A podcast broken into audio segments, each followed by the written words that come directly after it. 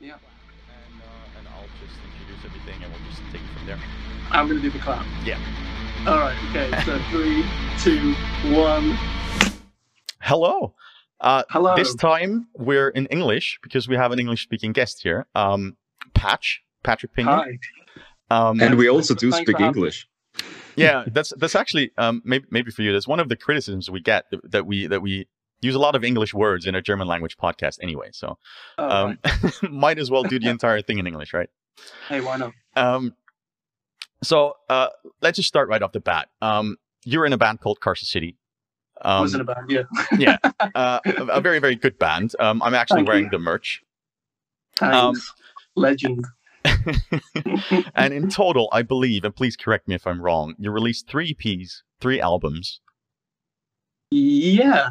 You- Um, yeah, you've actually got that right. Most people forget about the very first EP. So yeah, that is spot on.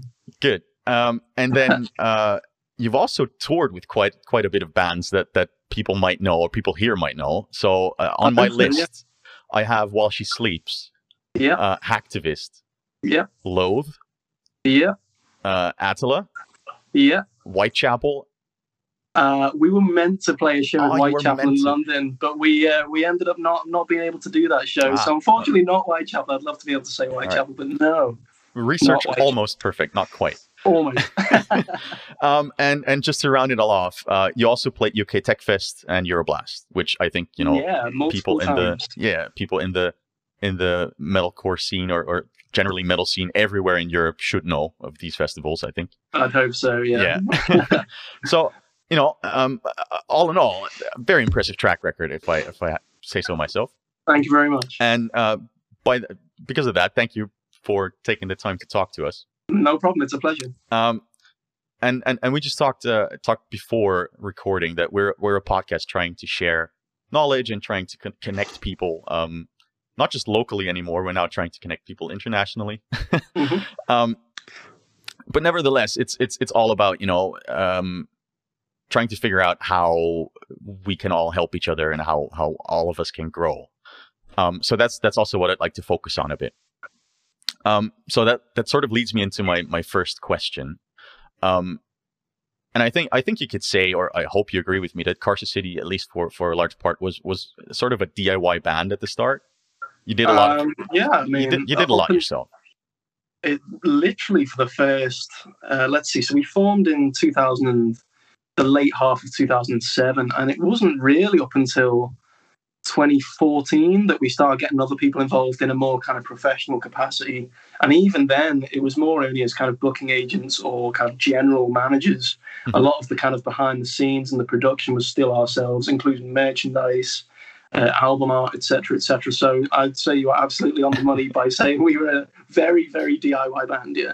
Yeah, and th- and that that actually makes it uh, even more impressive and inspiring what you what you actually were able to achieve. I think.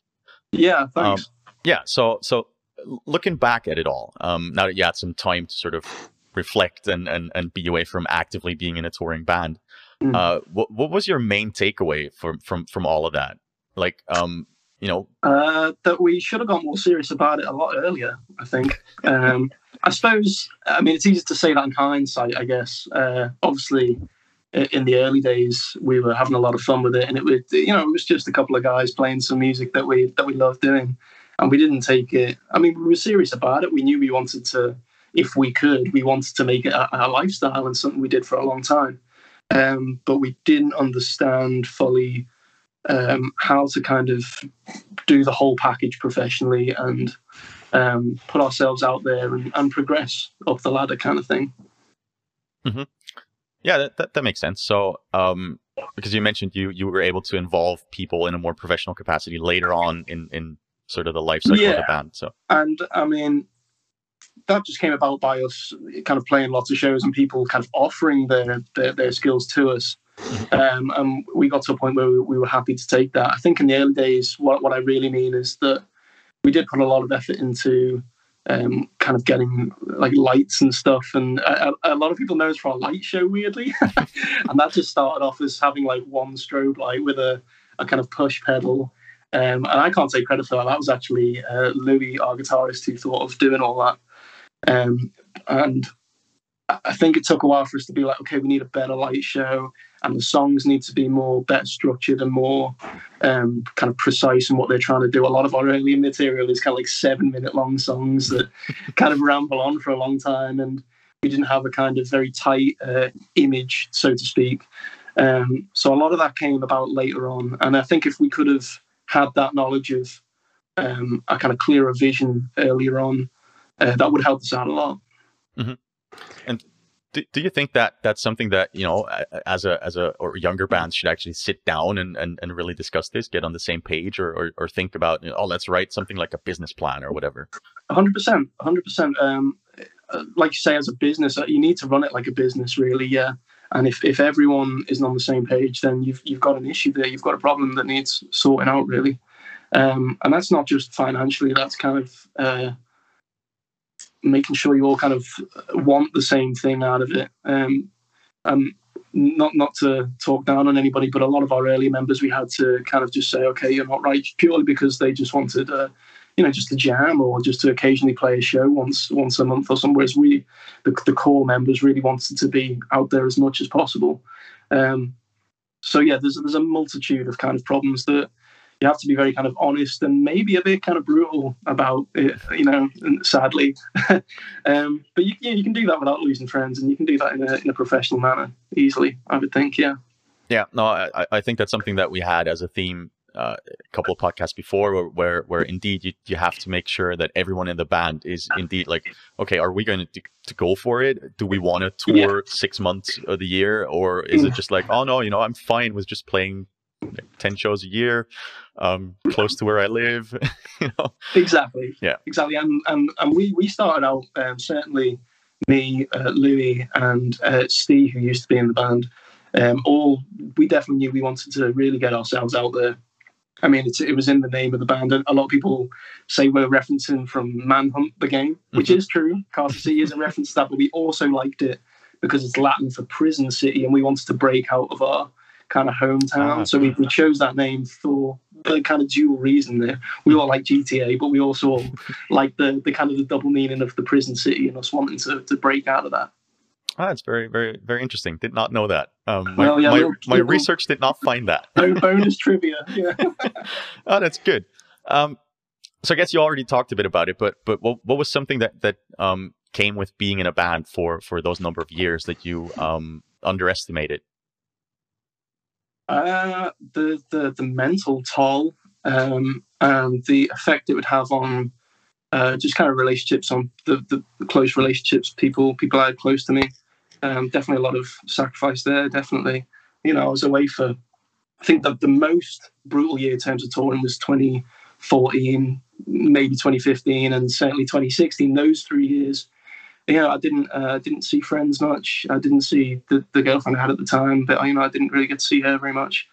Um, and you know, it, it, definitely definitely cost me. So mm. it, it, was difficult in that sense. And you also come home from tours with absolutely no money, so that the financial side was was a big thing. And it's it's sad to say it because when when we were younger, that definitely wasn't an issue, but that's just because we were young kids and we didn't have the uh, the bills and the responsibilities we had as we got older. So it became more and more of a struggle, um, just to kind of stay afloat in the the capitalist society that we live in. Um, because you, would spend money on tour, you know, you'd have to buy your own food a lot of the time, and you'd have to pay for the fuel, and a lot of the time the shows, the, the, the money we were getting paid for the shows, wouldn't actually cover even just the base costs of the fuel, or you know, we were a band that uh, never really took a hotel unless it was bought for us by a promoter who would be kind, kind enough to do it out of their own heart.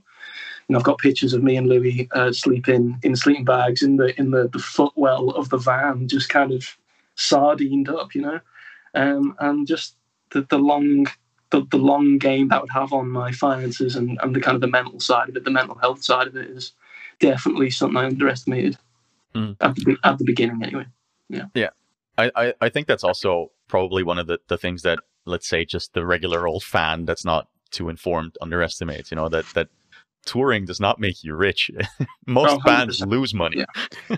yeah. Yeah absolutely I can remember I can remember seeing like Betraying the Martyrs before they blew up, like to become the band they were, like meeting them and when they still had the van, like typical van, and they like had those like monster energy drinks like uh, underneath underneath the seats and everything, and like and it, I think it wasn't until Euroblast. I don't know what year did they play Euroblast. Um, uh, I think 2017, 18. I don't know.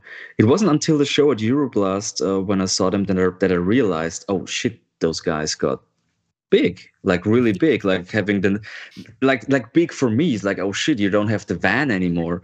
You have right. a nightliner now. Yeah, even even though you're not like you're on the nightliner with a lot of bands because that's uh, a lot of times Euroblast books whole tours for the for the for the festival lineup and it wasn't that until that point that I realized, for example, Betraying the Martyrs. Oh shit, yeah, you guys got big. Like it's crazy.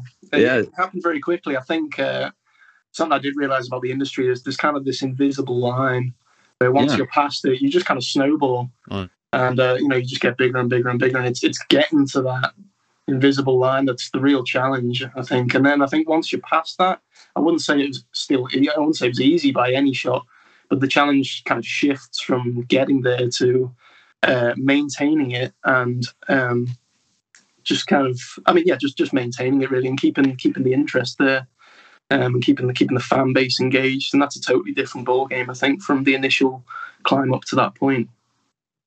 Yeah, I, I think at that point you can sort of start thinking about like uh, you know uh, generating a sort certain a certain level of scarcity. You know, don't yeah. play every weekend anymore. Right. You know, just yeah, oh, no, they, you know, we'll be in your town once a year, but make sure you're there. You yeah. know? yeah, it kind of flips almost. Weirdly, it goes from right, we need to tour as much as possible to okay, let's make ourselves a bit more exclusive. And, yeah, yeah, yeah. But it's, it's, it's it's true. I, I I do think um you have bands that that sort of reach that invisible threshold, like you like you said, and then after that, it, it becomes about maintaining. Um, for for me, a recent example of that is um unprocessed. Um, okay. they they like um, I saw them book shows in like the tiniest venues, uh, and also in, in, in Vienna in a, in a very very tiny venue. And and now you know if you see music videos they do now or just their online presence, like whoa, yeah, it's, it's incredible. Yeah. yeah. Um. All right, so maybe, maybe let's get back to a question. I don't really have a good segue into this one. okay, that's um, fine. I, I, I saw uh, in a, in a couple of interviews you um you described Carcer City as as a, as a band trying to be the or, or make the weirdest metal possible, and that you don't want to repeat yourselves. Uh, yeah. basically just you want to be unique, right? Yeah, I don't know if I, I, don't know if we really achieved that. Listening back, it, a lot of the stuff does seem fairly formulaic. Maybe that's just me being too critical. I think what I meant more by that is that uh, like in my home life when I was back home and stuff, I actually didn't listen to a lot of metal. Mm-hmm. I do listen to metal, but not it's not my kind of primary genre. I, I listen to a lot of ambient, um, a hell of a lot of classical, um, and just I suppose a lot of what you call world music, just mm-hmm. kind of weird game soundtracks and just kind of obscure stuff that a lot of people probably wouldn't really listen to. And I really wanted to find ways to involve as many kind of bizarre sounds and weird uh, kind of things just to the metal foundation of Carcer City. Sure, so obviously, yeah. we still have the the standard two guitars, bass, drums, vocals.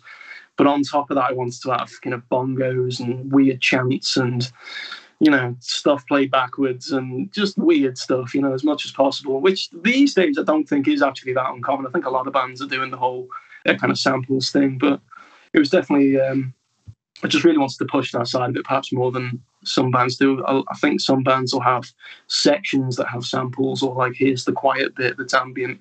Whereas for Carcer City, I wanted it to be a more woven into the actual fabric of the song kind of thing. And I think we only really achieved that in the, in the later records, maybe the last two records. I think certainly prior to Infinite Unknown, it maybe didn't quite get to the levels that I wanted it to.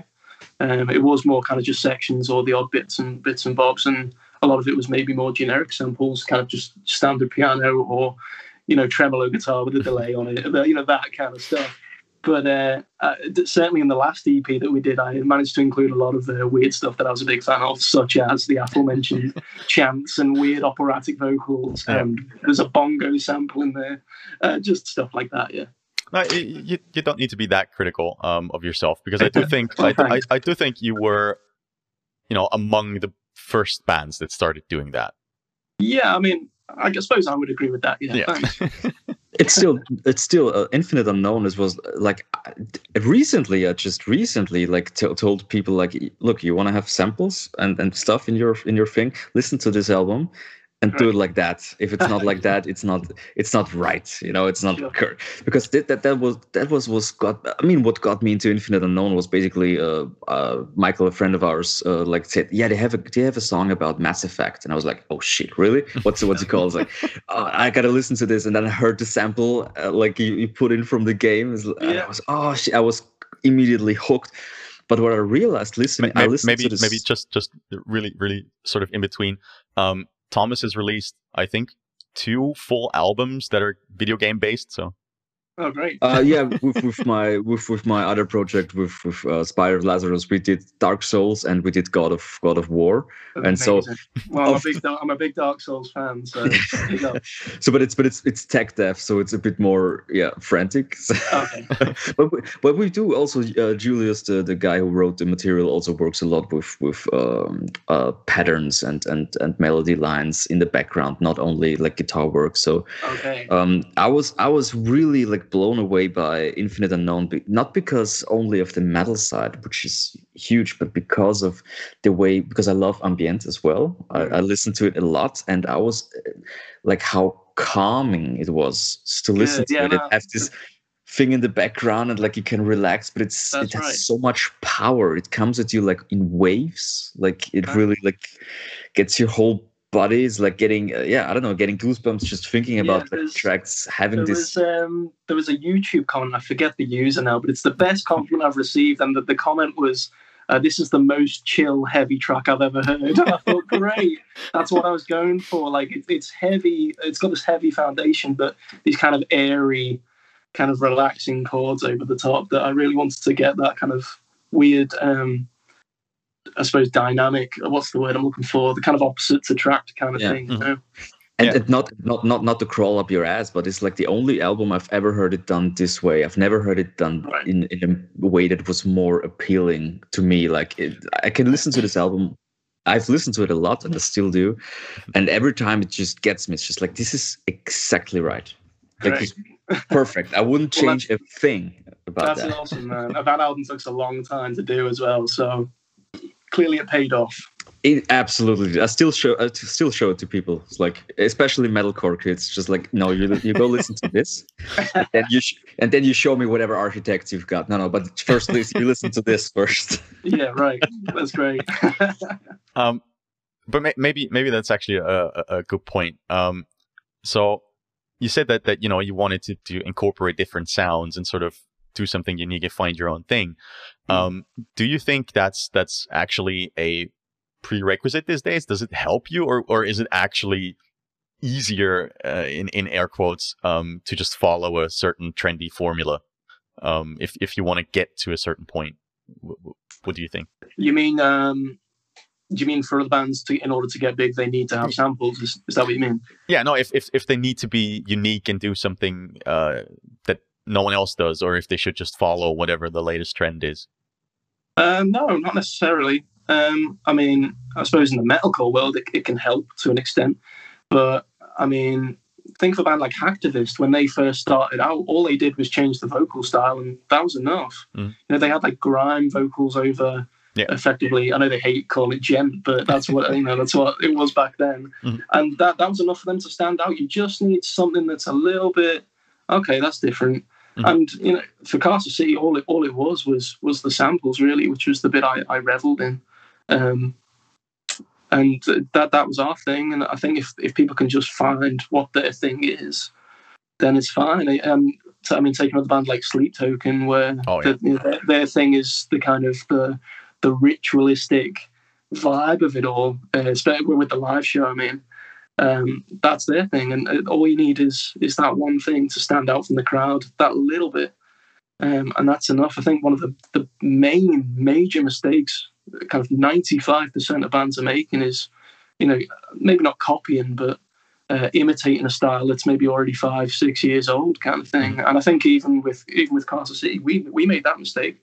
Um, you listen to kind of pre-road journals, uh, uh, the the first album we did, and the two EPs before that is basically just architects worship. It's basically all it is. It's just kind of tech, uh, kind of minor minor third harmonies, and and it and it doesn't stand out. And the, the only reason I think we were able to get big playing that stuff was because of our live show where we went absolutely nuts and had strobe lights and climbing off ceilings and yada yada yada. That played in our favour, and it was only like I said later on in our career where we thought, okay, what are we actually about here? Like, mm-hmm. What do we want our music to be, and what do we want our image to be? Um, so yeah, it's it's it's all about finding that unique thing and having an identity. And I think a lot of I think a lot of bands go under the radar simply because they don't have an identity. Unfortunately, as harsh as that sounds. what What's your take then on bands that um, try to change their identity or maybe even too drastically? Because you mentioned Architects, you know, with their with their last album, at least at least here, they they got quite some backlash, you know, because they changed their sound and and and. Uh, I I don't pass judgment. I can absolutely understand getting bored with playing the same music over and over again. I mean, Carcer City changed a hell of a lot. From you listen to the Silent War EP and compare that to uh, the Affliction EP or um, you know any any of our earlier stuff, and it's it's worlds apart, you know. Mm-hmm. And that's simply because as people, you, your tastes change, and I think this relates back to fans not respecting the, the music they love as people, uh, as individuals. They, they see it as a, as a product and, and kind of like they owed it kind of thing. And mm-hmm. I, I, can understand that. You know, I, I, dare I say, I didn't particularly like Architect's last latest record, but you know, I don't slate them for it. I don't message them going, "Hey, you, idiots! like, why, you, why aren't you doing the blurs anymore?" You know, yeah, like, yeah. It's just no, I, cool. I, let's listen to something else. You know, yeah, it's it's it's one of the sort of almost mantras we have here. You know, if if a band put out an album you like, and then the next one they put out is not the same or something you like, just go listen to the one you like. You know, it's Literally. not gone. Absolutely, it's still there. Yeah. You know. Yeah. yeah, it's bizarre. It is bizarre. I think people get themselves hyped up too much, and especially the younger fans. I mean, I, I know I was guilty of it when I was younger. Mm. Um, kind of, you know, you, you have an idea of what a what an album is going to sound like, and when it doesn't meet that expectation, you know, of course, there's going to be disappointment. And I think it's a, a real sign of maturity when you can take that disappointment and just go, okay, it's not what I wanted it to be. Let's let's just focus on something else rather than getting angry about it. You know? Yeah, yeah, exactly. Yeah, I think it's I think it's quite immature. Yeah. Um.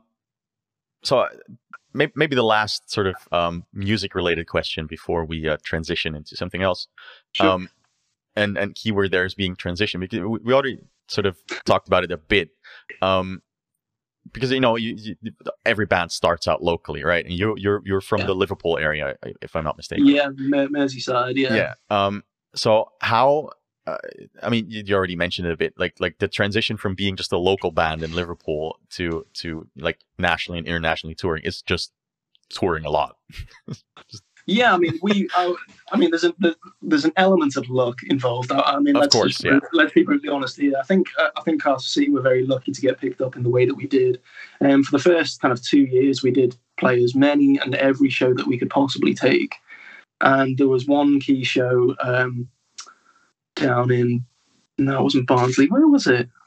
I can't remember where it, where it was now. But we got picked up by a guy called Carl Sewell, uh, and he just approached us and just said, you, "You guys were the were amazing. I've never seen that kind of energy in a live performance before. Can I can I manage you and can I try and get you even more shows than you're already playing?" And it just kind of snowballed from there. We were with him for a fair few years. Um, and you know, relentlessly touring, yeah, is is definitely a, a key ingredient.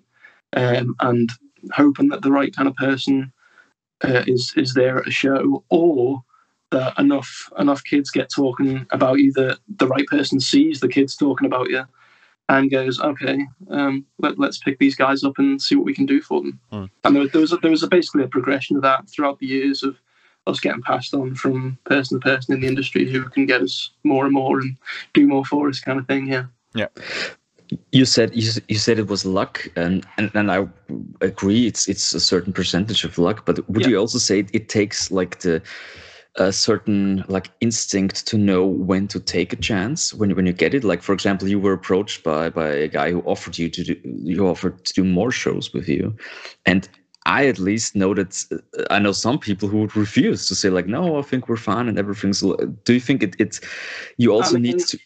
I think that relates back to what I was saying towards the beginning, where we were we were very inexperienced. I mean, if somebody came up to us, um, kind of the, these days, if if somebody, let's say I wrote an album now, uh, which maybe I am or I'm not doing, um, and somebody approached me and said, hey, do you need management for that? At, at, this point in my life, I would say no. But that's only because I know how the music industry works. I don't need to pay a middleman to kind mm-hmm. of do that.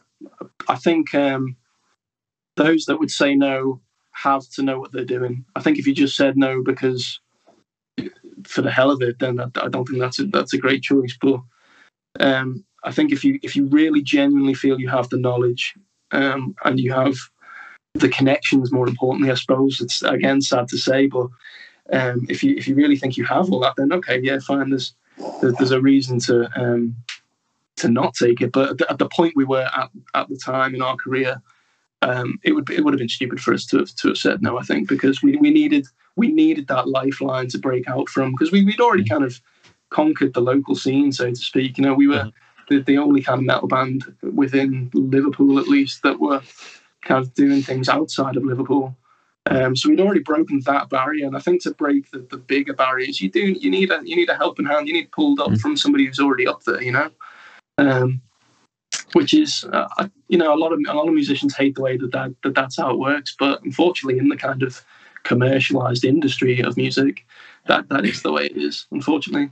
So, so so yeah, yeah you're, you're, right. It's it's a percentage of luck, and mm-hmm. but you know there is there's, there's a percentage of you know making sensible choices as well. I think. So knowing knowing when to when to take help and knowing when to refuse help yeah, and when when to do it yourself. Okay. Yeah, definitely. Mm. I, I don't think that's that's a major thing um, here in Austria as well because you know booking shows in your hometown or in your home area is not usually not that difficult but trying to get to play a different city where you don't have those contacts yet you know if, exactly. if, you, if you don't have that lifeline or connection then it's going to be difficult. Yeah very much so. Yeah. Um, yeah, I, I mean that that that's that's also something where I think you know uh, UK Tech Fest or or um, Euroblast and, and I mean Simon and, and, and John are amazing in, in finding those bands and offering Absolutely. them them that help to play internationally even that's I think that's, well that's... Simon Simon was one of the guys who offered his help at, at some mm. point down the line after after we'd um, kind of moved up a few rungs on the ladder so to speak sure yeah and and eventually we left Simon for someone else who was higher oh, course, yada, yada yada yada. But yeah, no, both both Simon and, and John have been uh, really uh, key members of, of the scene. I think yep. definitely. Absolutely. I think, I think, Simon still drives bands around, right? Does he still he does, yeah. yeah. he does. We, we, told, we did a we did a few tours, uh, maybe one or two tours with him when he was driving yeah. other bands. He was driving Neck Silver for one of our tours. Yeah, he was, he's a good he's a good laugh. he is, yeah, yeah. Um, all right, but um, I also wanted to to invite you and talk to you because uh, it's it's it's not just being in a band and being a musician. Uh, you you also do some amazing visual art. Um, so anything from from album covers, posters, uh, I, I guess any anything you can print, uh, yeah, but also logos, T-shirts, uh, all yeah. those type type of things. Yeah. And um, you even did the last call the mothership. So I uh, did, yeah. yeah, yeah, and we were so happy with it. I still am. I still have it as a sometimes. I still use it as a as a desktop background. So because I like it so much. Yeah. yeah, I felt I felt a little out of my depth with that one. I was like, okay, I'm gonna do this crazy sci-fi stuff. So it was a challenge for sure. But I'm glad you I'm glad you liked how it came out. I liked it. It's amazing. It's like yeah, really really loved it. Thanks. But I mean, you know, going back to that, your own band, Carcer City, always had amazing art. Of course, you know, if, if you're if you're able to do that, you know, you are going to use that for yourself. Sure. Yeah. Sure. um, do do you think uh, like having that sort of visual representation and having a, a, a certain style was was important? Like to have that visual aesthetic going? Was was that? I guess so. I always feel that Carcer City's aesthetic was a bit all over the place in terms of kind of looking back at some of the artwork um, because we always we, we were always wanting to be like I say in the early years, we always wanted to be, oh, let's be like this band, and then oh no, let's be like this band, and then oh, let's be like this band. So I'm glad you I'm glad you think there's a bit of consistency there because I always look back at the art the album artwork and I think, oh, I wish there was a bit more consistency there. Uh, yeah. I mean, sure, it became more consistent towards the end, but that's also when you, when you already said like you know that's when you started to take things more seriously and so on. Exactly. Yeah. Yeah. No, I- yeah, and I, think, I think I think I think it is important to um to, to the younger bands just starting out, kind of lay out um, a kind of a roadmap almost, or, or like a, maybe a bullet point of like these are the themes and these are the styles we really want to kind of uh, focus on, I suppose, or kind of put together to make this kind of you know style. Yeah, And I mean, you know, if, if if you're designing stuff for yourself, that's that's easy because you know what you want, or or you have a good connection to your bandmates, and, and you know it's easy to communicate with them. Um, but you already said you did a lot of work for other bands as well, or even other brands. Um, yeah. so what, what what are what are some of the do's and don'ts you've you've um learned being on on the on the you know the executive creative side? Uh, do's and don'ts as in like what what what, what bands have told you, or or, or you know clients? Okay. Uh, so do you mean like if, if someone was going to approach me, what would I want them to do and what not to do kind of thing? Yeah, yeah. Okay. So the most important thing, uh, which I've got to say about 80% of clients do not do is give a, give a clear, concise, detailed brief uh, as of what they want. Because a lot of people will message me like, oh, hey, dude, we were hoping for some merch designs. How much do you charge? and it's like, well, I mean, there's a lot of factors you know, we have to consider here. I mean, Yeah. do you want a complex design? Do you want a full size back and pocket design? Uh, how many designs do you want? What kind of style? Uh, do you want lots of different colors? Do you want one color? Uh, you know, there's so much that needs to be included. And I actually recently got a great brief that um, not only provided uh, kind of Im- already had images of like we like the this kind of visual style and these are the themes of the album so we need this and this and this uh, and you know here's our high res logo already sent to you and incorporate that into the design. Great. And if you're going to do that up front i can that means i can bring the fee down because i then don't have to spend time sending emails back and forth like do you want this? Do you like this? Can you send me images of what you do and don't like? and yada yada yada. And i have to be paid for my time and time time costs. So if you want to if you want to help yourself and you want to help me the best thing you can do is really understand that I- need to have just as good an idea that they have of what they want. And in order to do that, you need to communicate that as clearly as possible. And I, I know I know that can be a challenge for maybe someone who doesn't use the software or doesn't understand the process behind the, the creation of it. Um, but I think just just being able to really communicate what what your vision is, even if it's not using jargon, even if it's not using kind of complex um, language, even if you can just give a, a, a vibe of what you're after, that that's enough to get started. You know, and a lot of people miss that. A lot of people just just think I charge a flat rate for things, but ev- everything is everything is bespoke. Everything Yeah. is well. If this is going to be a complex project, then you know, so on and so forth. Take all the Mothership, for example, who wanted you know a front Yeah, cover, yeah, an an, alphabet. thing, We want you an to design an alphabet. They had a they had law behind it, but they provided all that up front, so it was Mhm. fine. It was absolutely fine. Yeah. Whereas some bands just won't do that, and that is Yeah. a bit of a, a bit of a nightmare to work with. Yeah, I, I, I think a key point you mentioned, and that's something you know because because I'm I'm more I, I don't play an instrument. I'm not in a band, um, Right. even though I have a bass there somewhere. Yeah, you Um, do play bass, so don't say you don't play an instrument. No, but I, I'm I'm more of the um, okay. I, I- I'll I'll I'll do an album cover or I'll take some photos and, and, and do the videos and all that all that. But I, I- I I think the key point you made, and that's something that that I haven't communicated well myself, is all the time spent researching and emailing back and forth is not time I am actually working on the design in your mind, but I am. You know, yeah, it's still time that, that that needs to be charged and and and paid for. That's a that's a good point. And Yeah. and yeah, you, um, as as you mentioned, call the mothership. Uh, I have to say Jörg, because sorry, we, we didn't do shit.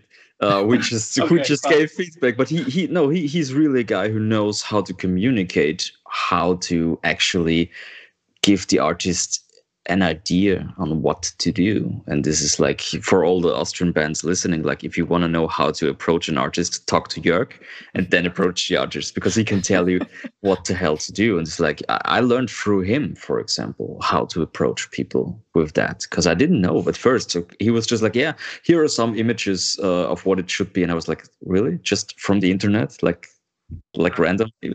And then i realized yeah but what the hell else should you do? It's like yeah. draw draw the fucking thing yourself and send it. Yeah like, right. This is what i want. It's like no yeah, I mean, to be honest some people have literally just sent me a pencil. Like they'll say i want a logo and i want it to kind of have this kind of form but i'm rubbish at doing it.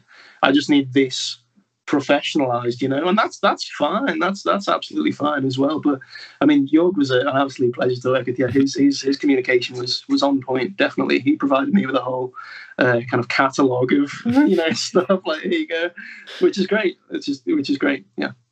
Yeah, and, and I mean by extension that also works in anything else you want to do as a band, right? If you're writing a producer to help you produce your album, make sure that yeah, you I sent um, you guys know Ermin Ermin Hamidovic, uh, who uh, he he mixed and mastered the Infinite Unknown album, hmm. and he's recently got really big with his Eurobass uh, plugin, and he's he's mastered the Architects' record ever since. But I sent him.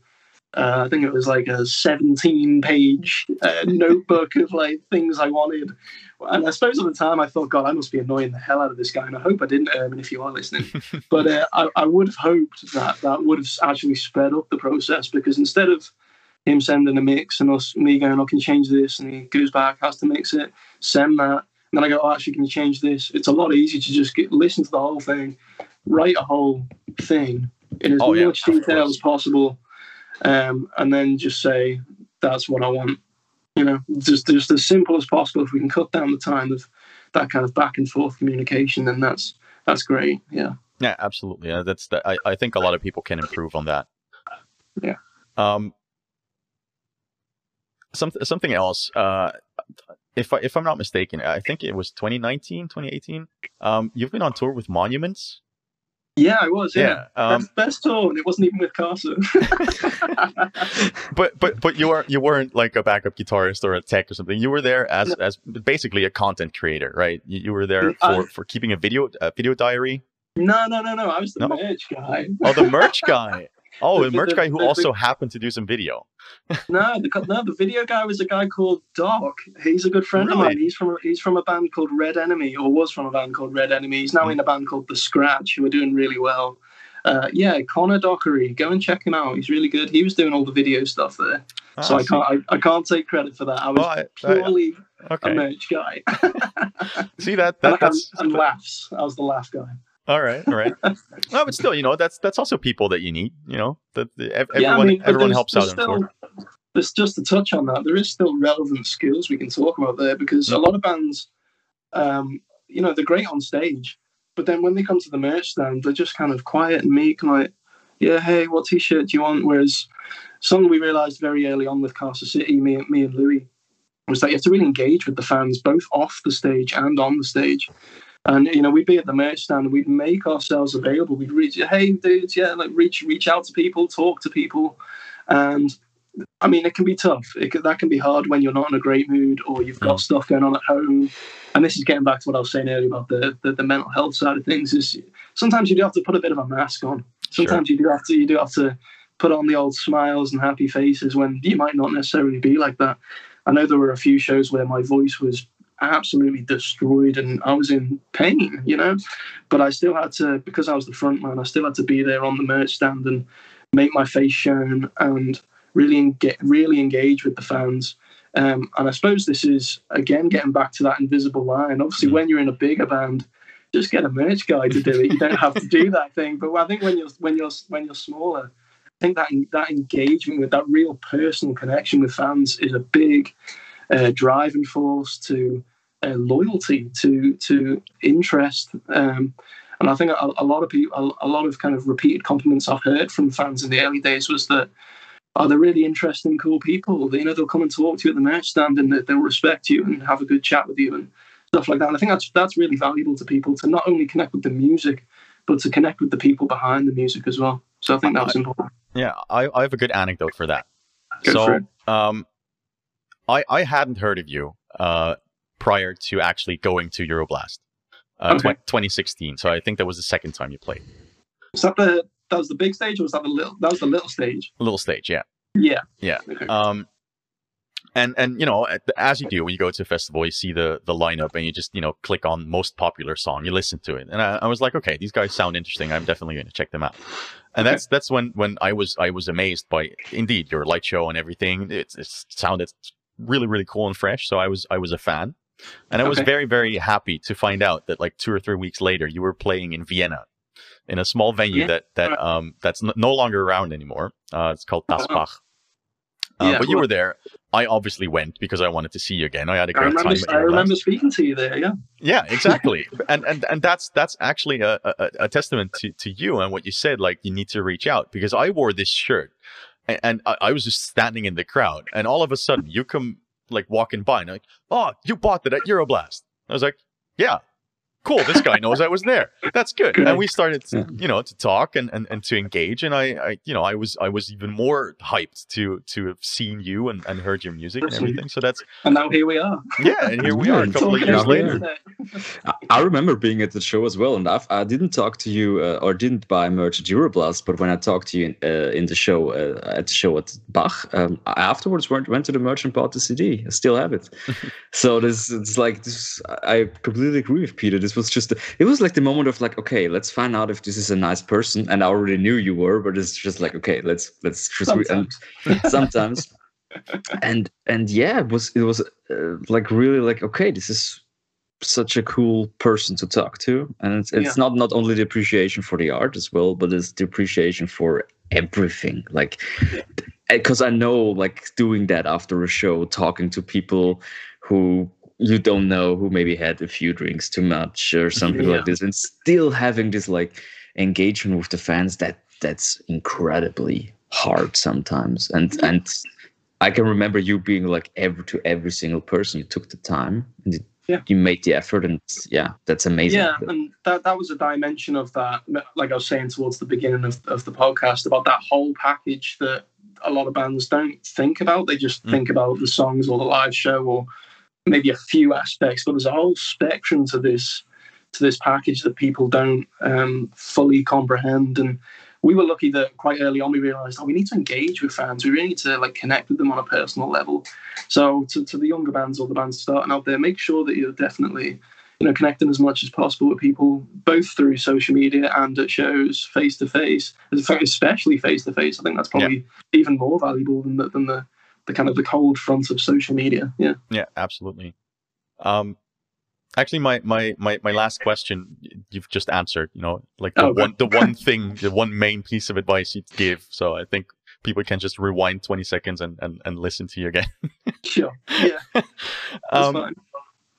uh, so, something something else we can do is a last question. Something that we we usually like to do. Uh, if if you have your your dream lineup for for a one night show, uh, give us give us uh three bands and and you know as an added bonus, Carcer City is playing as well. That's just for me. Okay. So Carcer City and three other Yeah, yeah. musicians, shall we Yeah, say? sure. Yeah, musicians is fine as well. It, it doesn't even need to be one genre. It could be something really weird. you Yeah, know? okay, yeah, let's go really sporadic here. Okay. Uh, we would have uh, well, I'll, pick one metal band and I'll just go for the Ghost Inside purely because Hmm. they're they're a, a classic band from when I was younger that I still jam to this day. Absolutely love purely for the simplicity, the melodic hardcore. Mhm. Great, it's a good laugh. We can have a jump around to that. uh, I would then have some kind of orchestra from somewhere in the world playing the the Bloodborne soundtrack. Um, I don't know if you guys have listened to that. Give it a spin if you have. yeah. Oh, haven't. Um, and then I would have uh, a, a, band, or I suppose it, started off as a solo artist, but became a band uh, called Tycho that do um, kind of very melodic, ambient, electronic uh, music. It's hard, to, it's hard to describe, but I'd have that's what I would have. I'd have them open, then I'd have the ghost inside. Everyone would go wild. Then I'd have a spooky hour of Bloodborne music, and then and then us. that's that's that's very interesting. We we have to give the we have to up the ante with the challenge for other people now. No longer Okay. just metal bands, just go crazy because that's a that's Yeah. a really cool cool collection of artists there.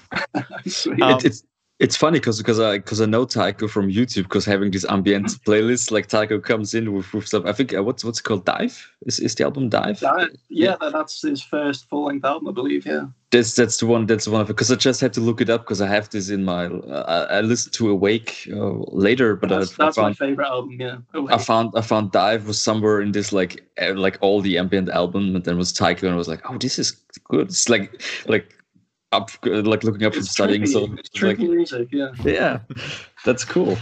It's nice.